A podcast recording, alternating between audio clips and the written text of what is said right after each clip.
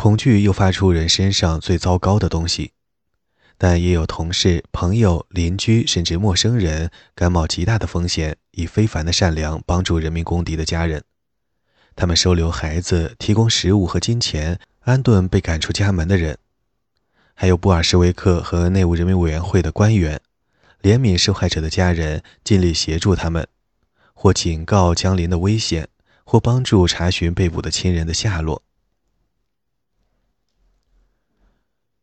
一九三七年三月，建筑师米哈伊尔·斯特罗伊科夫在流放地阿尔汉格尔斯克再次被捕。他的妻子艾莱娜和十岁的女儿茱莉亚获得了家庭老朋友康斯坦丁·阿尔采乌洛夫的收留。康斯坦丁自己也属流放者，带着妻子塔迪亚娜和十岁的儿子奥列格，住在莫斯科西南方向的莫扎伊斯克镇，与莫斯科相隔一百公里。他从小学的是艺术，被捕之前曾在苏维埃空军担任飞行员。此时，在莫扎伊斯克无法找到工作，所以全靠在莫扎伊斯克任教的塔迪亚娜支撑两个家庭。茱莉亚回忆：“为了不让我们忍饥挨饿，他们卖掉一切财物，收留我们是要冒生命危险的。”母亲外出寻找工作，茱莉亚就由阿尔采乌洛夫照看。一九三七年十一月，康斯坦丁受邻居的举报。说他窝藏人民公敌的女儿再次被捕，监禁一段时间后被枪决。他的妻子塔迪亚娜继续庇护茱莉亚，但小心翼翼，不让恶毒的邻居知道。最终，在一九三八年，塔迪亚娜把茱莉亚悄悄带去俄罗斯，康斯坦丁在那里的朋友同意暂时代为照料，直到他母亲找到工作。艾莱娜那年夏天去接他。把他带到莫斯科以北的小镇普什基诺。康斯坦丁的关系帮他在莫斯科艺术家委员会找到了工作，负责制作苏维埃领导人的画像。艾莱娜最终成为苏维埃领导人的重要肖像画家之一。对这位人民公敌的妻子来说，这真是一个具有讽刺意味的结局。奥列格·柳波琴科的父亲是一名乌克兰记者，被捕于1934年，枪决于1937年。住在基辅的奥列格和母亲维拉遭到流放，最后来到莫斯科西南部的小镇马罗亚罗斯拉维茨。他们虽然没有莫斯科的居住护照，却经常去阿尔巴特地区的公用公寓。维拉的家庭曾是梁赞知名的地主。自二十世纪二十年代起就住在那个公用公寓，况且维拉的妹妹一直没有离开。从一九三六到一九四一年，奥列格和母亲非法住在那里，公用公寓的其他居民都很配合。尽管这也可算作窝藏非法流民，具有被捕或被逐的风险。狱长是一名老契卡，名叫克拉夫蒂亚·科伊丘纳。他对此表示支持。内战结束时，最开始邀请维拉家人住入该公寓的就是他。当时他从梁赞来到莫斯科，在街上遇到维拉家人。他在梁赞时就认识奥列格的父亲，知道他被枪决是一桩冤案。他曾是契卡，熟悉他们的做法。他常说：“我们有法律，但没有合法性。”居民委员会主席是一名积极的共产主义者。但也有恻隐之心。他很清楚，共用公寓里住有非法居民。奥雷格回忆，他或母亲偶尔走进庭院，或是该主席偶然看见他们从侧门进来，他都会以严肃的表情将目光移开，似乎在尽量回避我们。阿尔巴特的住宅区是首都的显赫地区，深受大恐怖的冲击，却有不少非法居民。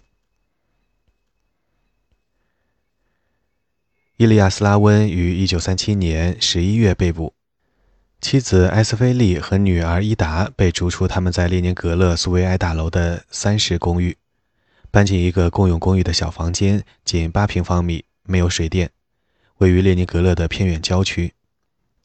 五个月后，艾斯菲利也被关入克列斯蒂监狱，判处八年。前往专为祖国叛徒的妻子而设的阿克莫林斯克劳改营，位于哈萨克斯坦。十六岁的伊达曾是教授的女儿，过着锦衣玉食的生活，现在突然要自生自灭。他回忆道：“我对日常生活的琐事全然措手不及，不知道面包价格或如何洗衣。”伊达在列宁格勒没有亲属，无法养活自己，甚至支付不起房租。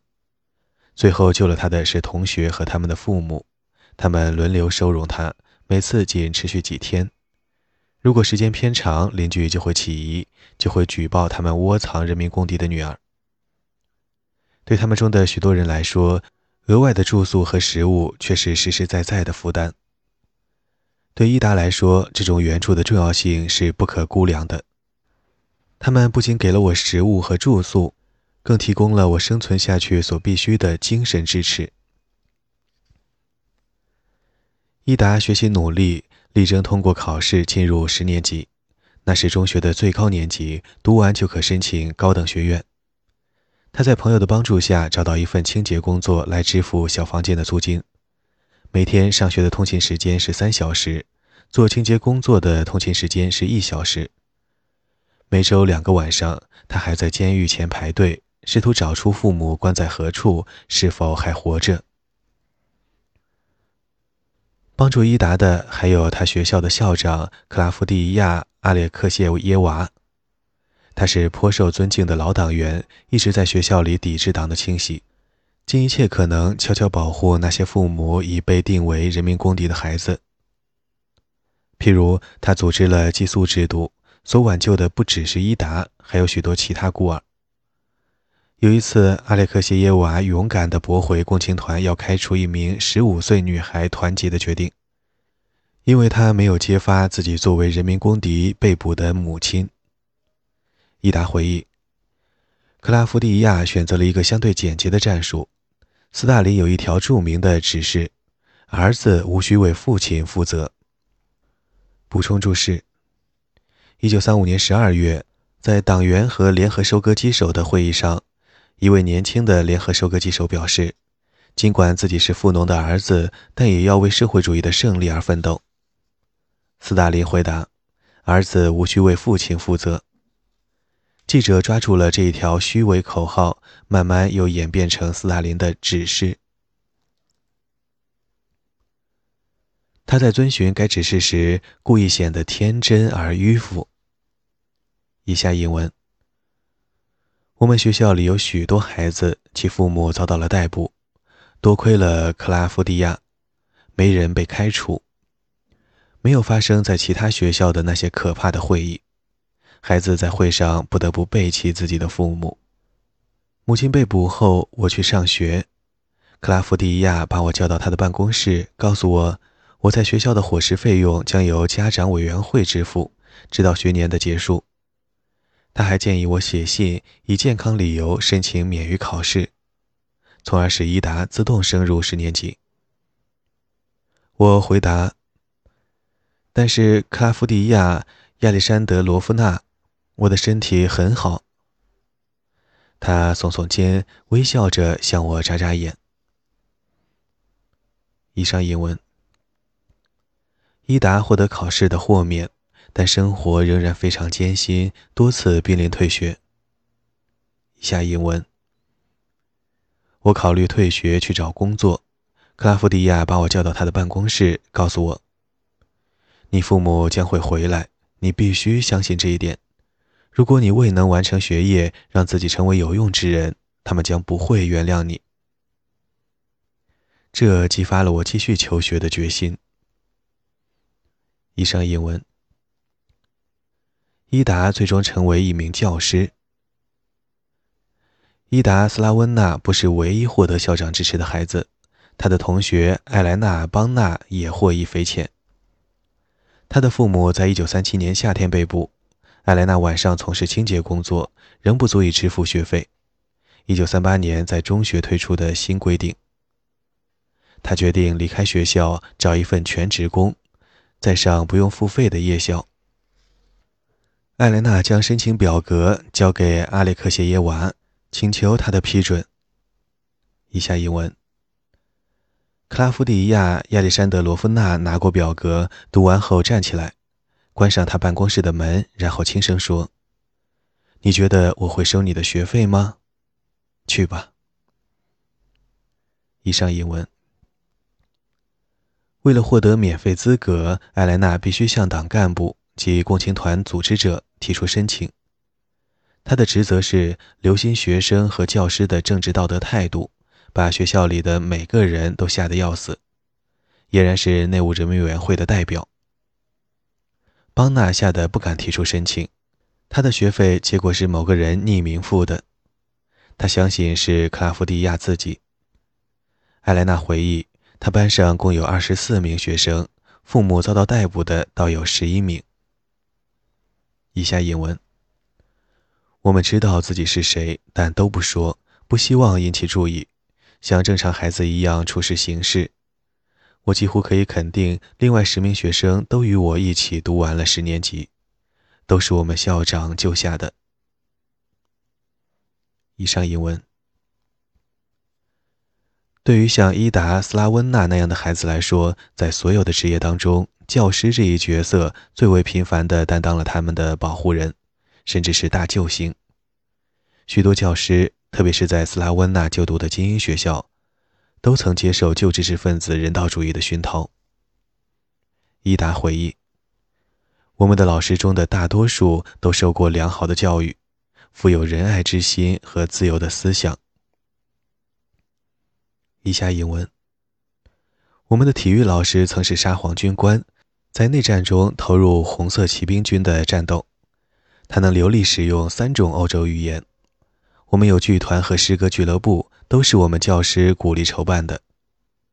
我现在才意识到，这些活动让我们接触到苏维埃教士所没有提供的19世纪文学。我们的历史教师马努斯·诺德尔曼。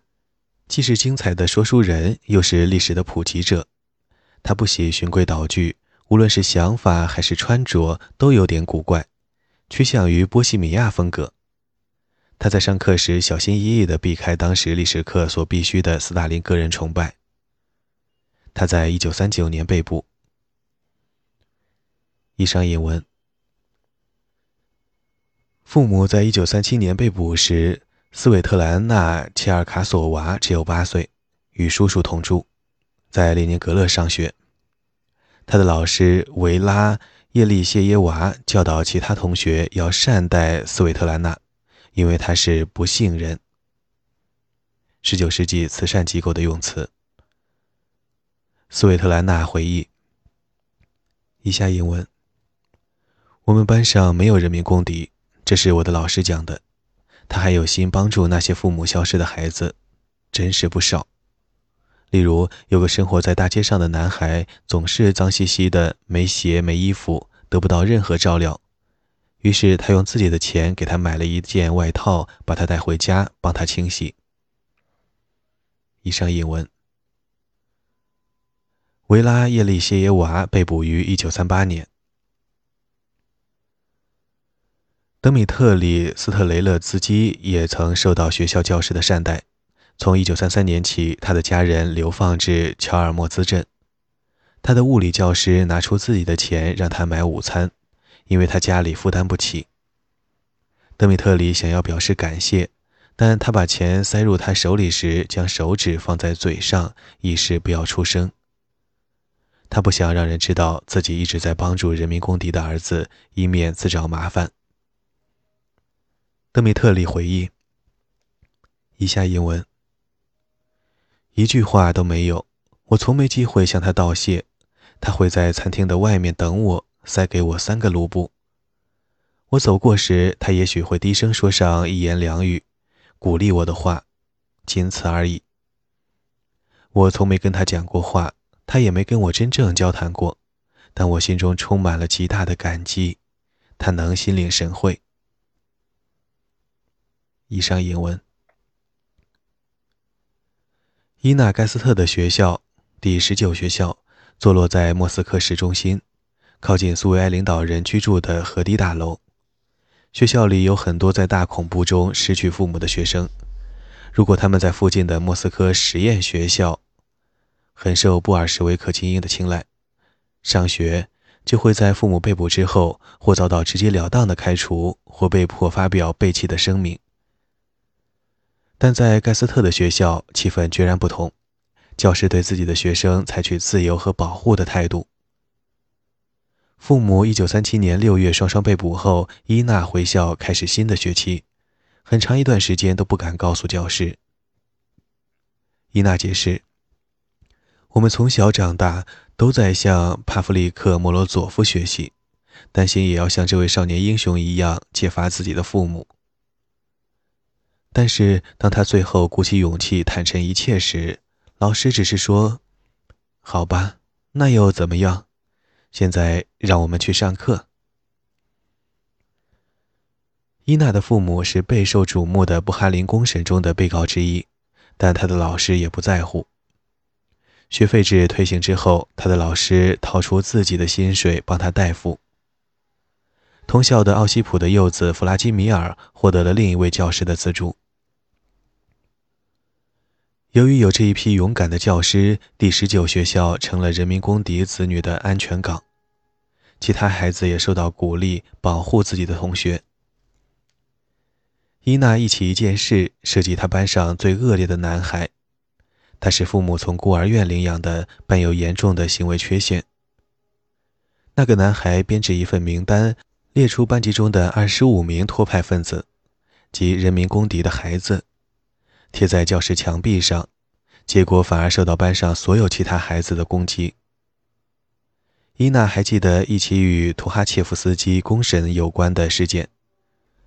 当时苏维埃学校奉命从教科书上清除这名人民公敌的相片，盖斯特的学校则有不同的对策。以下引文：有些男孩已在丑化课本里图哈切夫斯基的相片。或添上八字须，或加上一对牛角。我们的老师拉希尔·格里加洛夫娜说：“我已告诉女生，现在再告诉你们男生，我给你们每人一张纸，贴到书上，整整齐齐的，盖住图哈切夫斯基的脸。但一定要小心。今天他可能是坏人，是人民公敌，但到了明天，他和其他人可能又会回来，被我们重新当作好人。”到那时，你只要掀起这张纸，一点也不会损坏他的脸。以上英文。朗读者：宁静的童年。